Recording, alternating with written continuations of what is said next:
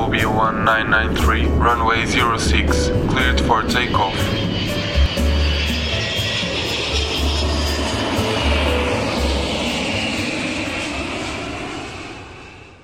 Olá a todos, bem-vindos à segunda parte do terceiro episódio do Pode Voar. E hoje continuamos a conversa com o comandante José Correia Guedes e vamos em busca de saber mais sobre a sua vida e histórias aos comandos de aviões da TAP.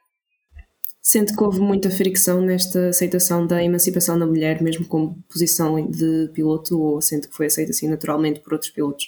Não, acho que não percebi a pergunta. Sente que houve assim alguma fricção em aceitar a, a emancipação da mulher e a entrada da mulher na, na pilotagem, eu acho que foi? A princípio, princípio houve um bocado de resistência. Como eu disse há pouco, o cockpit era um lugar macho, né? e era um lugar macho por excelência. Portanto, eu penso que as mulheres não deverão ter tido a mesma resistência a entrar para a faculdade de medicina ou de engenharia ou assim, Aliás, já conheço mulheres, a minha mulher é licenciada em Física há muitos anos, portanto, nas universidades já, já entravam, já não havia essa resistência. Havia em determinados setores, havia nos aviões, havia no futebol, também é um fenómeno um bocado recente, as mulheres a jogarem futebol, porque se achava que era um, um jogo, um jogo de, de homens. E outra coisa que é que é inevitável. Eu tenho duas filhas e duas netas, portanto eu sou, sou feminista por, por natureza há cerca de há duas ou três semanas fui convidado para fazer uma conferência no, no Hospital de São João, do, no Porto, para, para os médicos internos. E olhando para a plateia, eram 160, 70% a 80% eram mulheres. A esmagadora maioria são mulheres. Eu não sei como é que é na vossa faculdade, mas em, em medicina a esmagadora maioria são mulheres. E eu penso que é, que é a norma nas, nas universidades, em todo lado. Portanto, as mulheres estão no poder e os homens estão a dormir. Estamos a falar quanto, quanto, à nossa, quanto à nossa espécie, o Rodrigo e eu. Os homens estão a dormir e quando acordarem então já será tarde porque as mulheres param com todo mundo. Eu fico muito contente. Sou pai de duas filhas, avô de duas netas, eu quero é que as mulheres triunfem. Mas até nesse aspecto houve uma mudança. Eu aí tive a sorte de apanhar a mudança. Como eu vos disse, eh, antes destas aventuras todas, eu fui músico, tipo, eu tocava em bandas de rock and roll. E então, no final dos anos 60, quando isso aconteceu, quando apareceram os Beatles e os Rolling Stones e assim, apareceu também o movimento hippie nos Estados Unidos, na Califórnia. Assim. O movimento hippie é basicamente é a libertação da mulher em todos os aspectos, principalmente do ponto de vista sexual. No aspecto sexual é liberdade total, ama quem tu quiseres, faz o que tu quiseres. Portanto, a queda dos, dos tabus, há uma, uma enorme revolução nesse aspecto. Né? E que foi uma revolução social muito grande, demorou alguns anos a chegar a Portugal. Portanto, Portugal era um país católico, muito, muito religioso, em que tudo era proibido, e principalmente as meninas tinham uma vida infernal. Eh, as mulheres esperava-se que fossem mães, que cozinhassem e pouco mais. Portanto, esse, esse mundo também, também acabou. Essa transformação é também uma transformação enorme, só que essa é uma transformação a nível global. Transformou o movimento hippie, transformou toda a sociedade, todo o mundo.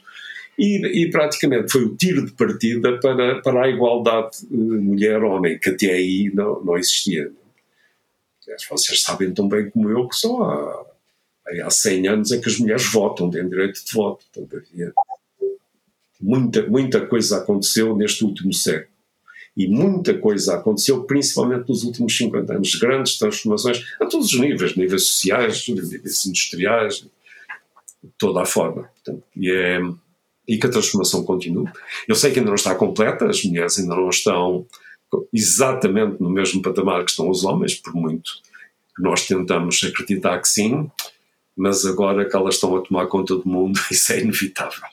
Agora, pegando que tenha tratado aqui o assunto da América e dos hippies e movimentos contra a cultura, como é que foi sair de um país, principalmente na altura em que estava, tão pequenino como Portugal, tão fechado como Portugal, e entrar de choque para um país como a América, numa altura em que estavam a nascer movimentos de contracultura, a aparecer hippies, a aparecer revoluções culturais para todo lado, movimentos proculturais, tudo?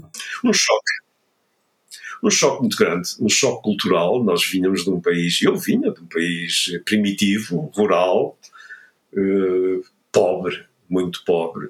Qualquer coisa para nós. A primeira viagem que eu fiz foi para Nova Iorque, portanto vocês podem ter a ideia do choque, ainda como comissário de bordo. A primeira vez que eu fiz uma viagem a foi para Nova Iorque. Plantaram comigo em Manhattan, Eu cheguei lá, eu não queria acreditar, eu só conhecia aquilo dos filmes, portanto era uma sociedade e uma forma de estar completamente nova. Claro que nós temos capacidade de, de aprender e de nos adaptarmos, mas o choque cultural é imenso, até nas próprias uh, relações uh, entre pessoas, porque nós fomos educados cheios de, cheios de complexos, de, de medos, de, desconfiávamos das pessoas que se abriam francamente connosco, íamos para os restaurantes, para os bares e assim, e achávamos que aquilo que nos iam roubar, que nos iam assaltar, portanto, tínhamos dificuldade de, de adaptação, tudo coisas que têm a ver com a falta de liberdade e também com a falta de educação. Eh, e os Estados Unidos eram, na altura, a sociedade mais avançada do planeta, hoje penso que já não são, mas nos anos 60 e 70, porque era lá que tudo acontecia, eh, essas grandes transformações. E depois, até na música, na música, a música era mais Inglaterra, mas na, nas artes e assim, então Nova Iorque era, era, e continua a ser o centro do mundo, é lá, é lá que, que as coisas acontecem. E, portanto, eu não nego, foi um choque cultural enorme.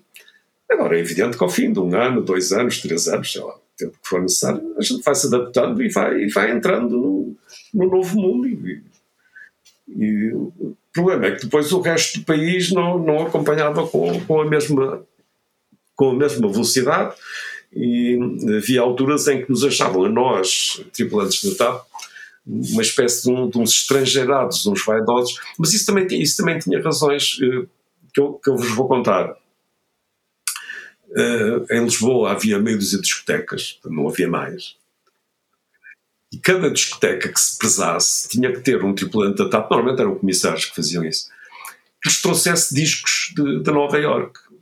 O que, é que, o que, é que, acontecia? Havia um grupo qualquer americano que lançava um álbum, sei lá, os Beach Boys ou assim que estavam em voga na altura, Bob Dylan, e só chegava a Portugal uh, um ano depois. Se chegasse, muitas vezes nem chegava porque a censura impedia se tivesse lá alguma, alguma frase revolucionária, qualquer coisa que eles suspeitassem. Portanto, eram esses comissários, eram esses colegas que forneciam uh, as discotecas. O que é que eu quero dizer com isto? Os, os, tripulantes da TAP eram os poucos portugueses que tinham acesso a esse mundo, Nova Iorque, Rio de Janeiro, Los Angeles, os lugares onde a gente voava. Portanto, tinham um estatuto de privilégio. Pronto, e às vezes isso despertava algumas invejas, alguns, alguns mal entendidos, porque realmente nós tínhamos a noção que já estávamos num patamar eh, bastante superior ao, ao que o resto da sociedade portuguesa vivia na altura, já havia diferença. Claro que isso a nós nos dava muito gozo, mas às vezes, em alguns setores da sociedade, as pessoas olhavam para nós com alguma desconfiança. Mas esse país desapareceu eh, rapidamente e hoje, até graças aos computadores, à internet e assim, Um, um, jovem qualquer em Bragança tem os mesmos gostos de um jovem de Nova Iorque, portanto isso é inevitável, é, é, inegável. Na altura não, na altura havia, até mesmo em Portugal havia grandes assimetrias. Uma coisa era viver em Lisboa, eu sou do Norte, eu cresci em Vila de Conde, e eu de vez em quando vinha a Lisboa e ficava fascinado com as escadas rolantes, com coisas extraordinárias que a gente via aqui, e a maior parte dos acontecimentos uh, importantes aconteciam em Lisboa, no resto do país não, não acontecia nada. Hoje em dia já não há. Se acabou completamente. Qualquer eh, vila remota, cidade, tem uma sala de concertos, tem lugares de principalmente os, os, os os lugares com universitários. Eu tive há pouco tempo em Bragança, eu já quando estive na Covilhã, há dois ou três anos, na, na UBI, também já me tinha percebido disso. A Covilhã era uma aldeia, não, ninguém ia à Covilhã. E a Covilhã hoje tem vida, tem vida própria, tem bares, tem discotecas, tem restaurantes, tem... E o mesmo aconteceu em, em Bragança. Eu estive há pouco tempo em Bragança, também uma coisa que eu gosto muito de fazer, que são ralis de automóveis antigos. Eu tenho um automóvel antigo, e que nos levou até a Espanha, ainda passamos por. Um, ficamos uma noite em, em Bragança. E, e, em Bragança há um restaurante Michelin, que é uma coisa que era como com duas estrelas, que é uma coisa que era impensável, que nem em Lisboa, quanto mais em Bragança. E falando com um professor lá da universidade, ele dizia-me: Bragança tem 10 mil universitários. Quer dizer, isso transforma radicalmente a, uma cidade, uma cidade inteira, né? não só do ponto de vista económico, mas também da, da vida que, que trazem. Assim. Portanto, a criação das universidades ou dos polos universitários, no caso de Bragança, acho que é um polo universitário, eh, as universidades vieram transformar radicalmente algumas, algumas cidades, como é o caso da, da vossa, Covilhã e todas as outras, né? porque antigamente só, só havia três universidades, era Lisboa, Porto e Coimbra, não havia mais nada, porque o país estava, estava limitado a isso. Portanto, a vossa, a vossa geração deu um contributo gigantesco para, para essa mudança que, que, se operou em Portugal e que vai continuar a operar. Sim, sim. E já agora, e como tocou, eh, voltando um bocadinho atrás na conversa, tocou no ponto de. E, e acho, que vai confir, acho que vai confirmar esta situação, que é, na altura, pelo menos na altura em que começou na TAP, eh, tanto eh, enquanto comissário de bordo como piloto, trabalhar na TAP era quase que pertencer a uma elite, não era? Não era quase, era pertencer. Era mesmo. Era pertencer ao mesmo. Portanto, está, é quase como se estivesse numa classe um bocadinho assim da sociedade portuguesa. Não era só a TAP. A TAP, era, claro que era uma elite, porque nos permitia esse tipo de contactos que a esmagadora maioria dos portugueses não tinha. Não, era Nova Iorque, Joanesburgo, Rio de Janeiro, Los Angeles, sei lá. Portanto, a esmagadora maioria dos portugueses, mesmo a classe média alta, não podia sonhar com isso. Portanto, eram coisas. Na altura, quem viajava essencialmente eram imigrantes, ou então uh, homens de negócios, poucos, mas mais de gente do Estado, embaixadores, sei lá, diplomatas e assim. Esses eram o nosso passageiro tipo, mas essencialmente imigrantes. Pessoas que estavam no Canadá, nos Estados Unidos e assim. E, portanto, o tripulante da TAP, bem, na altura também é preciso dizer, principalmente a nível de comissários e assistentes, as assistentes de bordo eram recrutadas na, no extrato médio-alto da sociedade portuguesa. Eram meninas de família, com nomes, o que às vezes até criava algumas situações um bocado caricatas, porque tínhamos a filha do senhor embaixador ou do senhor marquês a servir cafés ao imigrante pedreiro e, e nem sempre as coisas eh, corriam bem. Portanto, eram. Agora, era, era considerada uma profissão de, de luxo e, e de moda. Acrescentando isso, outro fator que era muito relevante, e quanto a mim era o mais relevante, que era a própria profissão. Nos anos 70, piloto era uma espécie de semideus, era um indivíduo que fazia uma coisa extraordinária, e isso notava-se da, sei lá, às vezes, nos, pessoas que convidavam para jantar e que ficavam fascinadas ou por qualquer razão no, no meio social, perguntavam o que é que você faz? Eu dizia, ah, sou piloto da TAP, as pessoas ficavam, uau, portanto havia aquele, esse fator. Isso, isso é compreensível, porque uh, na altura era ainda uma profissão relativamente nova e que em Portugal envolvia muito pouca gente. Quando eu entrei na TAP em 1970, a TAP tinha 16 aviões. Era uma brincadeira, hoje tem cento e tal. Agora teve que.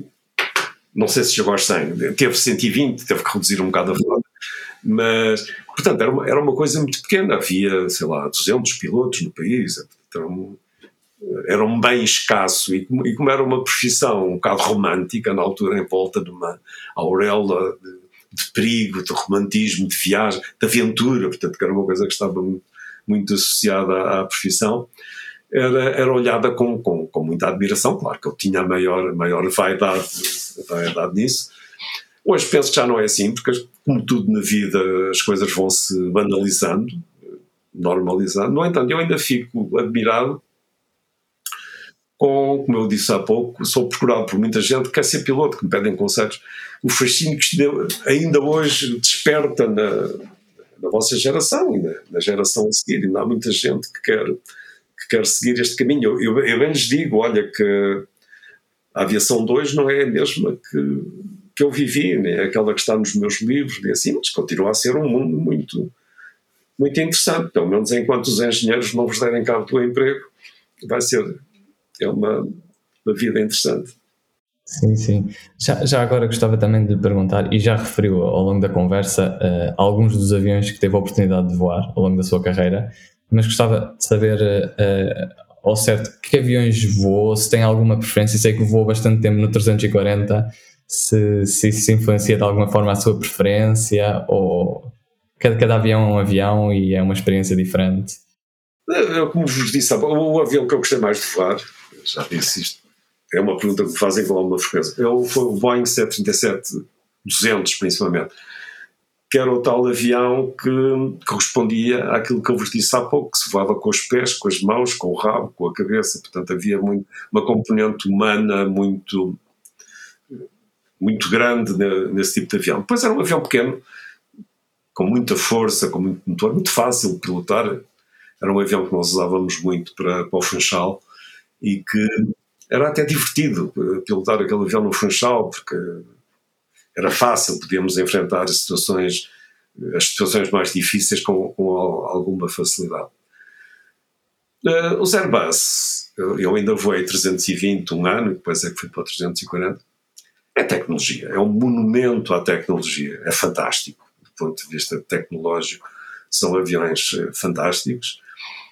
Pronto, já não dão o mesmo prazer do ponto de vista de, de pilotagem propriamente dita, Agora, para quem gosta de tecnologia, e eu gosto de tecnologia, então, acho que todos nós, pilotos, gostamos de tecnologia. Do ponto de vista tecnológico, uma coisa extraordinária. Não vou dizer que é o avião perfeito, mas é. Eu andei lá há quase 10 anos, eu não me lembro de ter tido uma avaria minimamente séria. Era quase, nunca avariou. Não, não me lembro de ter um único problema. Nunca aconteceu. Pequenas avarias, sim, pequenas luzinhas aqui, pequenas coisas acolá. De resto, um avião perfeitamente extraordinário. Sim, sim. Ainda, ainda pegando também nesse tópico, gostava de lhe perguntar qual foi, uh, pronto, provavelmente não é Airbus, não é? Mas qual foi o momento mais uh, difícil ou mais exigente que viveu ao longo da sua carreira, se tem isso presente? Em que aspecto? Uh, portanto, técnico? Sim, sim, técnico. Estava no cockpit e pensou: opa, as coisas hoje podem não correr tão bem como o habitual, ou isso nunca aconteceu. Não, obviamente aconteceu, né? dezenas de vezes. É, é para isso que nós lá estamos, né? para resolver os problemas que surgem. Uh, obviamente eu não falo nisso nos livros que escrevo, porque eu escrevo para pessoas.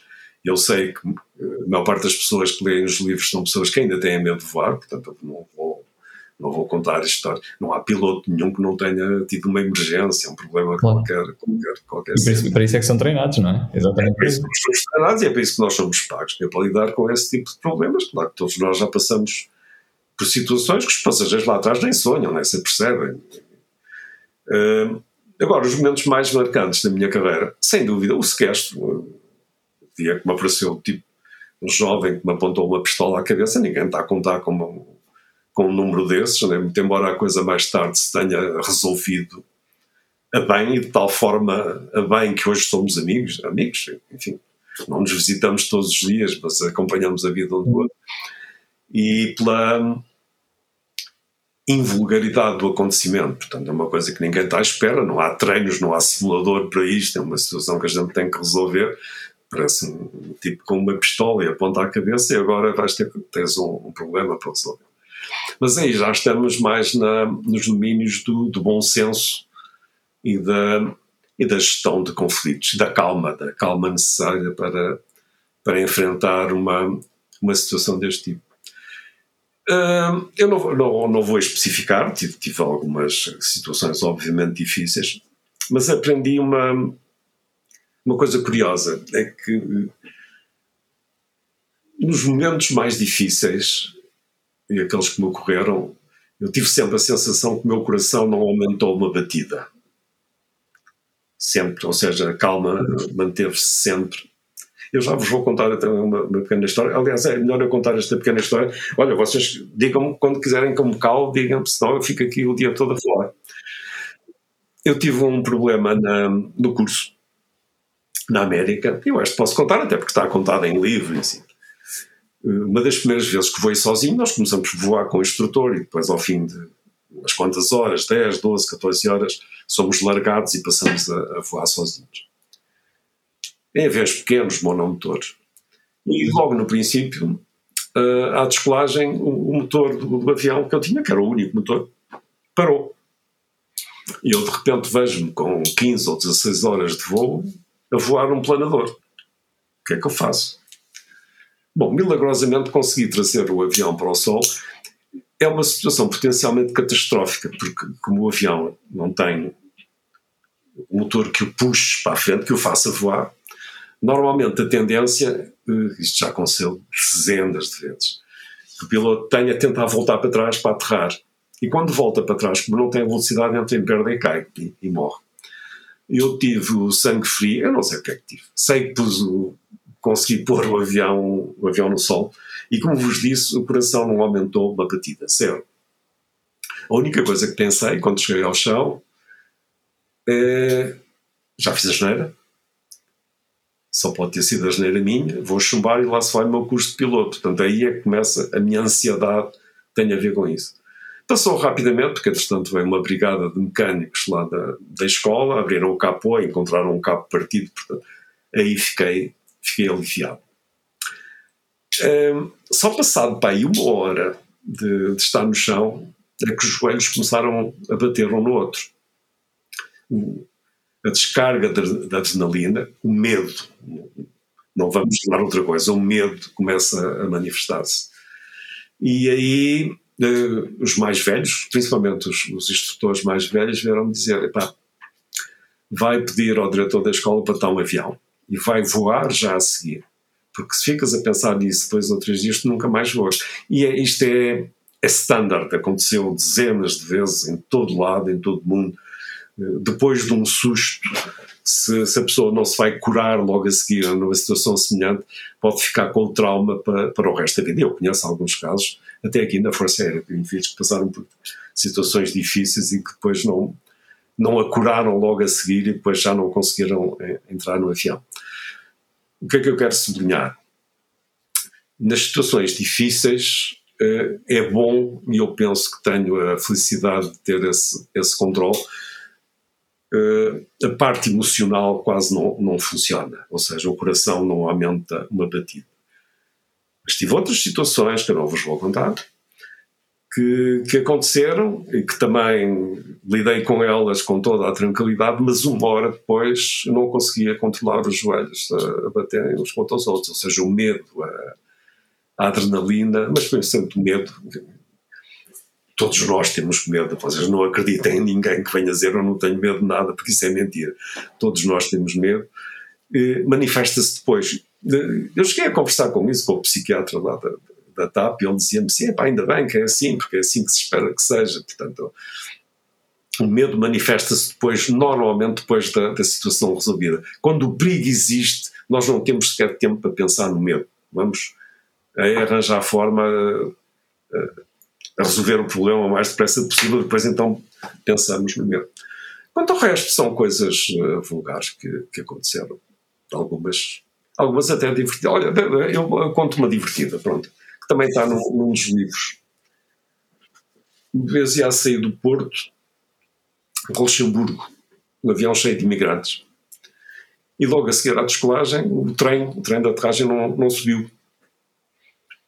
E como vocês imaginam, não se pode voar com o avião com o trem de aterragem de fora, porque ele não sobe, tem um arrasto, um drag gigantesco, consome uma brutalidade. Portanto, temos que voltar para trás. Tentamos os, os sistemas alternativos possíveis, nada funcionava. Então eu pedi ao controle para, para voltar para trás para o Porto. E no discurso que fiz aos passageiros a dizer o que é que se passava, até brinquei com a situação. Passageiros, passa-se isto assim assim, o trem não quer subir, vamos voltar para trás para reparar a avaria, não se preocupem, isto não tem problema nenhum, até nos facilita a vida, porque já não temos que descer o trem porque ele já está em baixo, portanto até, até é mais fácil. Bom, e ninguém... ao contrário era bem pior, não é?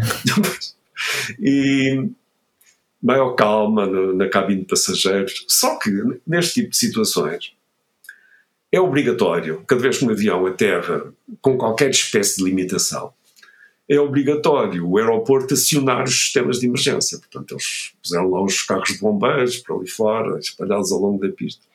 E só quando nós aterramos, que os passageiros começam a ver os carros dos bombeiros tinoni, tinoni, a correrem ao longo do avião, é que pensaram, aqui qualquer coisa grave o comandante mentiu-nos, não é? Então aí houve uns fanicos, houve duas ou três pessoas que desmaiaram, houve alguns problemas. Os passageiros foram desembarcados, o avião foi reparado, isto demorou umas, umas quatro horas, pá, e depois foram chamados novamente para, para bordo para finalmente irmos então para Luxemburgo.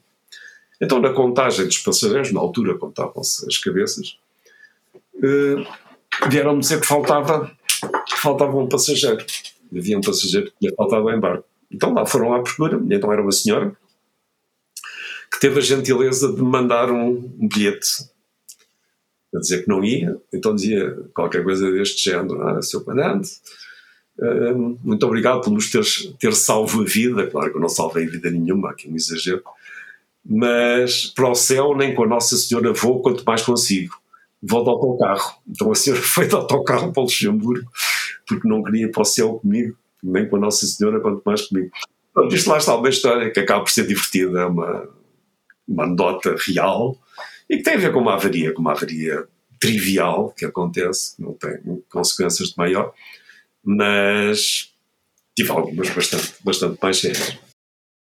Hum, agora dá para perceber, até pelas histórias que contou e que partilha, que não são poucas estas contos que tem no ar. Qual é que ela considera, considera aliás, perdão, a sua melhor história e que merece ser contada assim em primeiro lugar? A história mais divertida, que eu já contei 500 vezes, é a história do pirata, do sequestro, porque tem tantas envolventes, além do sequestro, a, a relação, a síndrome de Estocolmo, a relação que já no avião se estabeleceu entre nós os dois, uma relação quase fraterna, está explicada nos livros de, de psicologia, este, este, tipo de relação que se estabelece entre sequestrador e sequestrado, o trabalho que, que deu, uh, as mentiras que eu inventei, porque eu acabei por declarar à polícia que a, que a arma não estava, não estava carregada, quando na, na, realidade estava. Isso fez parte do acordo que, que fiz com ele. Portanto, isto é uma história, uma história longa, e é uma história que eu acho que só podia ter acontecido em Portugal. Nós somos pessoas realmente especiais, muito diferentes da, da maioria. A ideia de, de terror no, não, não faz parte bem da nossa história. Eu lembro o caso que aconteceu há duas semanas com aquele vosso colega que se constou aqui em Lisboa, que ia, ia matar não sei quantas pessoas. Tem, coitado do rapaz, não tinha nada a ver com aquilo, mas já se falava num um gesto de terrorismo que iam matar dezenas de pessoas. Não, era um rapaz doente, com problemas, não ia matar ninguém, coisa nenhuma. Portanto, isso, isso não faz parte do nosso ADN português, essas coisas, ainda não, ainda não temos isso. E esse sequestro é também um bocado dessa história. Foi um, um sequestrador porreiro que deu com, com um piloto porreiro e, e pronto, juntaram-se e verteram umas lágrimas. E eu, na altura, quando contava isso no estrangeiro aos meus colegas de outras companhias, eles não queriam acreditar. Eles diziam, isso não é possível, isso nos nossos países não se, não se resolvia assim, mas nós somos assim, nós somos esta. E agora, isso foi uma coisa que me marcou muito, portanto, pela singularidade da história, uma história muito, muito especial, e ainda por cima uma história que acabou bem. E só para vos dizer que acabou tão bem, agora uh, no último Natal, Piratinha, que entretanto foi muito bem sucedido profissionalmente ao longo destes, destes anos, e eu orgulho-me disso, de ter contribuído para, para que ele não fosse tratado como um criminoso, que, que as coisas se tenham resolvido que ele tenha tido uma segunda oportunidade na vida, que teve e que, que soube aproveitar. Ele agora tem a concessão da, da publicidade nas caixas multibanco. Agora, quando vocês forem ao multibanco, se lembrar disso. E no último Natal, por iniciativa dele, promoveu este meu último livro sobre Carlos Black. Pela primeira vez, um livro foi promovido nas caixas multibanco, é uma coisa extraordinária. Por, por ideia dele, por sugestão dele, não paguei um cêntimo pronto, é uma forma dele manifestar a sua, a sua gratidão pela, pela forma como uma coisa, uma coisa correu. Obviamente ele não gosta de falar de, desta história, até porque hoje é uma pessoa muito respeitada no mundo dos negócios, não, não gosta que lhe lembrem isso, mas a relação comigo manteve-se sempre, de vez em quando, lá no telefone, quer saber da família, dos filhos, é a mesma coisa, eu da, da, família dele, dos filhos e assim. Mantivemos esta relação, não muito próxima, mas uma relação muito cordial e muito, muito curiosa. Ele apareceu, quando eu lancei o Aviador, onde conta esta história, ele apareceu no lançamento. Dar-me um abraço, é bem, essa, a sala pensou que estava a assistir a uma telenovela mexicana de quinta categoria, porque de repente fala-se no sequestro e aparece o sequestrador, uma sala cheia de gente aparece, olha, está ali aquele, anda cá dar um abraço. E pronto, demos um abraço, uma coisa assim. Bem, só em Portugal. Isto não acontece em mais parte nenhuma do mundo. Nós somos assim e ainda bem que somos. O nosso Realmente, realmente. está, está à vista Que é uma, a segunda oportunidade ah, valeu a pena, não é? é. Se isto tivesse sido maltratado, e estamos a falar de uma época, isto aconteceu em 80, se não estou em erro, em que havia muitos sequestros para a Líbia, para Cuba, e sequestros que acabavam muito mal. Os aviões eram arrebentados com mísseis, com granadas e não sei o quê.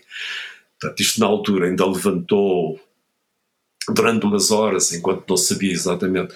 A minha mulher foi vítima disso, eu já era casado. Os telefonemas que chegavam lá a casa, as suspeitas eram, eram terríveis, eram grupos armados, terroristas, não sei o quê, não, sei, não eram. Era um português meio maluco, meio maluco. Teve um, deu um fight e pronto, fez um disparate, na, roubou a pistola ao pai, o pai era motorista de táxi, tinha uma arma de defesa, roubou a pistola ao pai e resolveu sequestrar um avião, nunca tinha entrado num avião e resolveu fazer, fazer isto. Também foi devido a esse amaturismo que foi possível resolver a, a situação desta forma também, e da, da minha paciência. Da, da, eu era copiloto desse voo, eu não era o comandante, eu era o copiloto desse voo, mas o, o comandante percebeu, e percebeu muitíssimo bem, que quando se estabeleceu essa corrente, é tal síndrome de Estocolmo, vocês se tiverem oportunidade leiam sobre isso. O sequestrador escolhe sempre um, um interlocutor e é com aquele que ele quer comunicar e é aquele que ele quer que o salve, que o tire daquele, daquele sarilho. E o sequestrado, que sou eu, também quer que o sequestrador o salve e o deixe em paz. Portanto, essa relação estabelece-se e o, o comandante de voo eh, delegou essa parte em mim e eu estou-lhe muito grato por isso também, porque realmente essa relação era óbvia, né? existia, e, e, penso que foi isso que, que, permitiu que a coisa se resolvesse da forma que resolveu, o que se explica também pela relação que se, que se manteve ao longo destes anos todos, ou seja, houve ali uma, uma empatia especial. Mas ao fim e ao cabo isto tem a ver com a nossa própria natureza, com aquilo que eu disse há pouco. Nós, por vezes, não somos eh, violentos, de uma forma geral, não somos violentos. Temos muita conversa, chamamos nomes e não sei o quê, mas no, no momento de, de matar, há, alguma, há, algumas exceções, mas de uma forma geral, não. Não, somos gente pacífica, gente boa. Não, e tenho muito orgulho nisso, em pertencer a este povo. Gosto, gosto deste género. Que os nossos vizinhos do lado já não são bem assim. Aliás, quando foi do sequestro, um dos problemas que eu tive, que nós tivemos, não era tanto o sequestrador, mas eram as brigadas especiais espanholas que eh, cercaram o avião, quando nós estávamos em Madrid, em que eu dizia: se estes tipos tentam eh, invadir o avião, vai ser uma tragédia. Né? Fartei-me de, de, pedir ao nosso embaixador, que estava na topo de controle, a negociar, e que eu dizia: Sr. Embaixador, pelo amor de Deus, segure-me esses tipos. Os espanhóis estão, eles entram por aqui dentro e matam uma quantidade de gente. A gente vai, nós vamos resolver isto. Pode demorar uma hora, duas horas, demorou seis. O tempo que quiser, mas isto vai se resolver. Agora, seguro lá esses, esses tipos, porque eles não, ainda por cima as forças especiais, né? eles não, não brincam em serviço. Pronto, há, lá, lá se resolveu, mas era realmente a única. De quem eu tive medo realmente foi, foi desses, foi dos, dos espanhóis. E os espanhóis têm uma tradição. Espero que não, não nos estejam a ouvir, mas isto é uma tradição sanguinária. Né? Mataram só os bilhões em, durante a Guerra Civil e ainda agora, com, com alguma facilidade. São mais, muito mais violentos do, do que nós. É uma coisa quase histórica, até no período de conquista, América Central, América do Sul tem uma tradição de de extermínio. Não só. Nós quase que nos difundíamos, eles eram mais agressivos. Bom, nós aí também não podemos falar muito em termos. Mas acho que era um bocadinho diferente. Nós éramos agressivos, mas acho que não éramos tanto quanto eles, porque se formos ver no Brasil, tínhamos mais uma tradição quase de difusão do que propriamente de extermínio. Sim, sim, sim, sem dúvida. Não, e os resultados, os resultados estão à vista. Nós fizemos um país inteiro, portanto, e eles desdobraram-se em não sei quantos são, mas uma dúzia de países, não conseguiam controlar, controlar aquilo tudo. Muito bem, meus amigos. Mais perguntas? É, exato, agora em jeito de conclusão, e com alguma pena minha, tenho que admitir, gostava de lhe perguntar: se não fosse piloto, o que seria? Músico. Você já, já se perguntou sobre isso? Ah, muitas vezes. Eu gosto muito de música. Como eu vos disse, no princípio era. tocava numa banda de rock and roll e tocava mal, não tinha conhecimentos musicais, não tinha formação, mas na altura toda a gente tocava mal, de maneira que não fazia grande diferença. Não, pura e simplesmente não havia educação musical em Portugal. Mas já. E eu sou músico dependente, eu gosto muito de música, o que não quer dizer que tenha um talento para, para ser músico. Há uma diferença grande entre aquilo que a gente gostaria de ser e aquilo que a gente pode ser. Né? Mas acho que sim, eu, eu, vos disse, gosto muito de música, vou muito a concertos, vou evoluindo. Eu gosto muito de jazz, gosto muito de música clássica, agora já não estou tanto no rock and roll, já, com a idade as coisas vão, vão mudando. Mas, mas acho que sim, acho que, que gostaria de ter tido uma, uma profissão nas artes. Provavelmente não teria, quase certeza, não teria a qualidade de vida que, que tive e que tenho enquanto piloto. Vamos a falar na parte material, mas a vida não é feita só de material, de dinheiro, não é? Há outros, há outros prazeres, há outras coisas que nos, que nos enchem a alma e eu acho que a música te, me teria dado essa parte. Se eu tivesse talento suficiente, nunca tirei, nunca tirei isso limpo. Mas, mas acho que sim, teria. Era por aí que eu tinha. Ou então a escrita. Eu agora, eu sempre gostei muito de escrever, desde, desde criança que, que escrevo e que publico em jornais regionais ou nacionais. Também gosto muito da escrita. E, e aliás está à vista esse talento, não é? Não, não mas é verdade. Eh, o talento, enfim. Mas uh, o prazer que isto me dá, que me tem dado estes, estes livros que eu fiz e que vou continuar a fazer, e um, o que rodeia estes livros. Vocês são uma das provas, que se não fossem os livros a gente não se conhecia, eu nunca tinha ido à UBI, portanto os convites que eu tenho que me dão o maior, tenho o maior prazer em estar aqui a conversar convosco, o gozo que isto me dá, que isto me diverte, as entrevistas, as palestras, tudo isto que gira à volta dos livros, eh, preenche-me a vida mais, bastante mais até do que no tempo em que eu estava a voar. Quer dizer, continuo ligado aos aviões, porque isto continua tudo relacionado, faço uma coisa que gosto muito, continuo dentro do meu mundo, que é dentro do mundo da, da aviação, e tenho a sorte abençoada de ter pessoas que, que, gostam de me ouvir ou que me querem ouvir, que vosso caso, que enquanto isto continuar, encantado, fico encantado, continuo encantado com a vida e com os aviões. Claro que sim, claro que sim. Espero que continue com o bom trabalho, digo-lhe já. Muito obrigado.